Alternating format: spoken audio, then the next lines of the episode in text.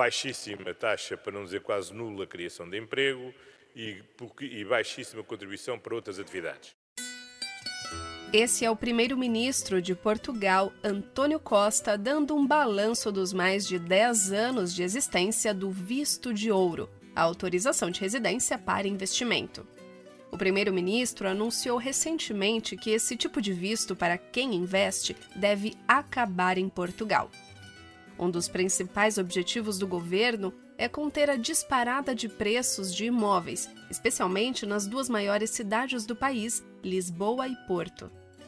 E a notícia deu o que falar principalmente no Brasil, já que os brasileiros estão entre os grandes beneficiados por esse programa, atrás apenas dos chineses. O visto de ouro foi pensado para dinamizar a economia portuguesa e estimular a criação de empregos, mas acabou se tornando um bom negócio principalmente para um setor, o imobiliário.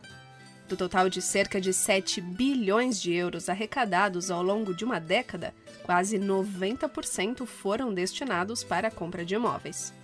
E a história de estimular a criação de postos de trabalho? Bom, foram criados meros 280 novos empregos diretos em 10 anos. Por isso que o primeiro-ministro falou em taxa baixíssima. Será mesmo o fim do sonho português para os endinheirados?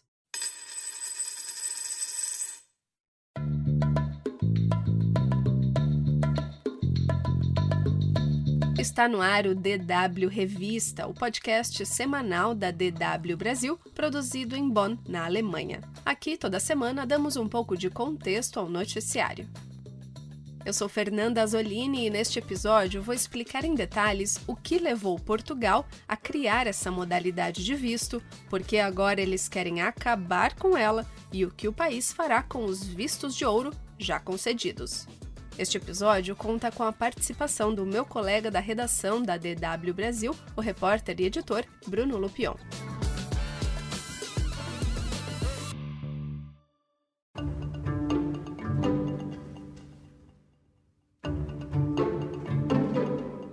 Não sabe, esse visto de ouro português, oficialmente chamado de autorização de residência para investimento, é concedido desde 2012 a gente muito rica.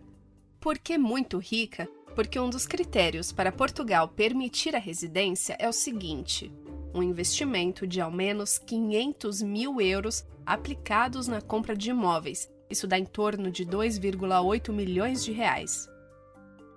Esse visto, além de permitir que a pessoa viva no país, significa automaticamente acesso fácil a países europeus. Para ser mais exata, ao espaço Schengen, que é uma zona de livre circulação de pessoas que engloba a maioria dos países da União Europeia, além de Islândia, Noruega e Suíça.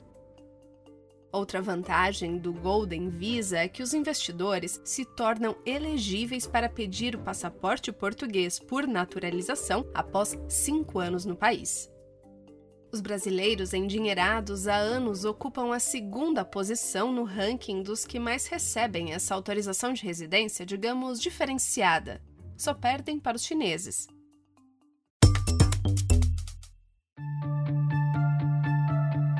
Eu vou dar alguns números aqui, tá?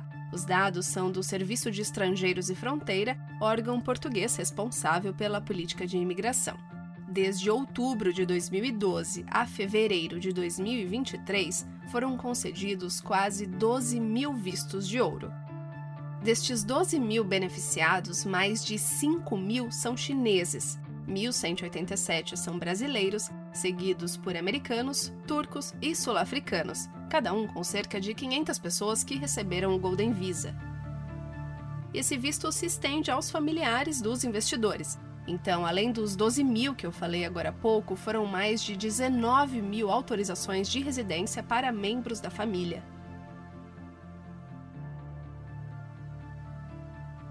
Eu chamei o Bruno Lupion, da redação da DW Brasil, para explicar os planos por trás da implementação dessa autorização de residência para endinheirados. Bruno, o que levou Portugal a criar essa modalidade de visto 10 anos atrás e por que agora ela deve acabar? Oi, Fernanda. Tudo começou porque os portugueses queriam atrair milionários que apostassem na retomada econômica do país. Naquela época, lá em 2012, Portugal estava sofrendo com os reflexos da crise econômica global. E a solução parecia infalível um aceno aos ricaços em troca de uma autorização para morar na Europa. Mas a ideia que podia resolver um problema acabou criando outro. O visto de ouro pensado para dinamizar a economia portuguesa e estimular a criação de empregos, como você disse lá no começo, acabou se tornando principalmente um bom negócio para o setor imobiliário. Eu vou explicar melhor. A autorização de residência também podia ser pedida para a criação de novas empresas e postos de trabalho. Só que os ricos acabaram optando por usar o dinheiro na compra de apartamentos de luxo nas maiores cidades. Do total de cerca de 7 bilhões de euros arrecadados ao longo de uma década, quase 90% disso foram destinados para a compra de imóveis e apenas 22 vistos foram concedidos para a criação de empregos. O resultado, como foi dito na abertura do episódio, foram apenas 280 novos empregos nesses 10 anos de existência do Golden Visa. É realmente bem pouco. Com isso, os preços de casas e apartamentos explodiram nos últimos anos em Portugal, especialmente nas duas maiores cidades do país, Lisboa e Porto, e foram a preços que os portugueses já não conseguem pagar. Bom, esse motivo já bastaria para justificar a revisão do visto de ouro, mas ele não é o único. Essa autorização de residência para investimento sempre foi considerada controversa desde a sua criação lá em 2012. Com o tempo, os desafios ficaram mais evidentes. Como garantir que a origem do dinheiro é legal?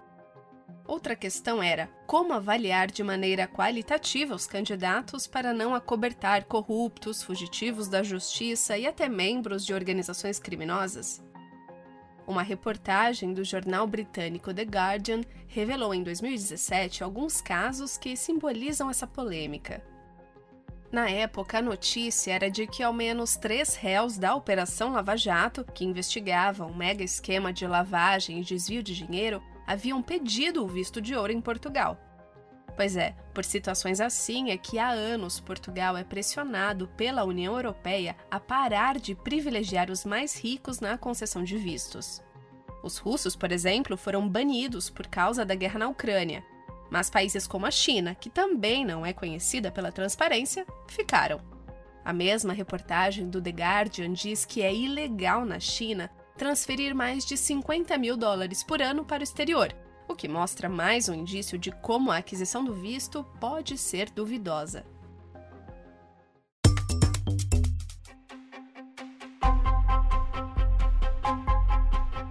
Muitos estrangeiros ricos em Portugal com autorizações de residência por causa do investimento já realizado. E agora, como é que fica? Os já atualmente concedidos serão, no, no, no seu termo, são sujeitos à avaliação. Se for um exclusivamente para imobiliário, haverá renovação.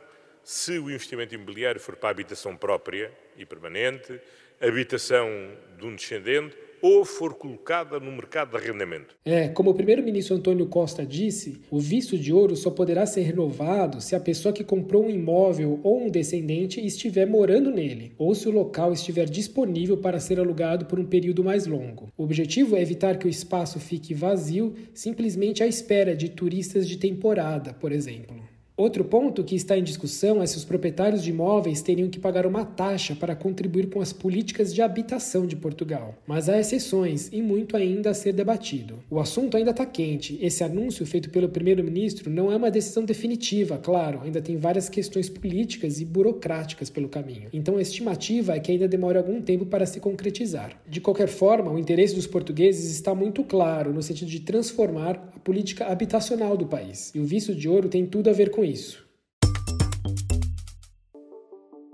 Eu vou finalizar esse episódio falando de um outro tipo de visto de residência para Portugal, mas agora para aqueles que não têm 500 mil euros na conta. Entrou em vigor no dia 1 de março de 2023 o que vem sendo chamado de residência automática. Claro que não é tão automática assim. Não, não, não é assim. A exigência para conseguir o benefício é ter um emprego ou trabalhar em prestação de serviços, em ambos os casos com carteira assinada, ou seja, é preciso ter uma situação legalizada no país. E também não vale para todos os estrangeiros. Essa autorização de residência, com a duração de um ano, é voltada aos cidadãos de países que integram a comunidade de países de língua portuguesa. Além de Portugal, claro, e do Brasil, integram a comunidade Cabo Verde, Timor-Leste, Guiné-Bissau, Guiné Equatorial, São Tomé e Príncipe, Angola e Moçambique. Essa decisão deve permitir que em torno de 150 mil imigrantes desses países possam regularizar suas situações em Portugal, além de permitir novos pedidos de residência. Bruno, muito obrigada pela participação. E só para complementar, essa autorização de residência será inicialmente válida por um ano e pode ser renovada por dois períodos consecutivos de dois anos.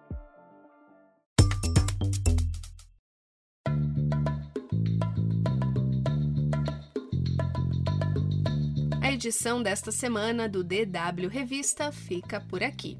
Mais conteúdo você encontra no nosso site, acesse dw.com/brasil. Não deixe de acessar o canal da DW Brasil no YouTube. Lá tem explainers, reportagens e também vídeos curtos sobre diversos assuntos. DW Revista é uma produção da DW Brasil em Bonn, na Alemanha. A produção, apresentação e edição técnica são minhas, Fernanda Azolini.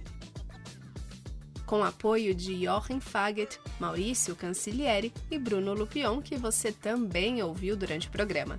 Coordenação e edição, Rafael Plezão. O DW Revista volta na sexta-feira que vem. Obrigada por acompanhar a gente e bom final de semana.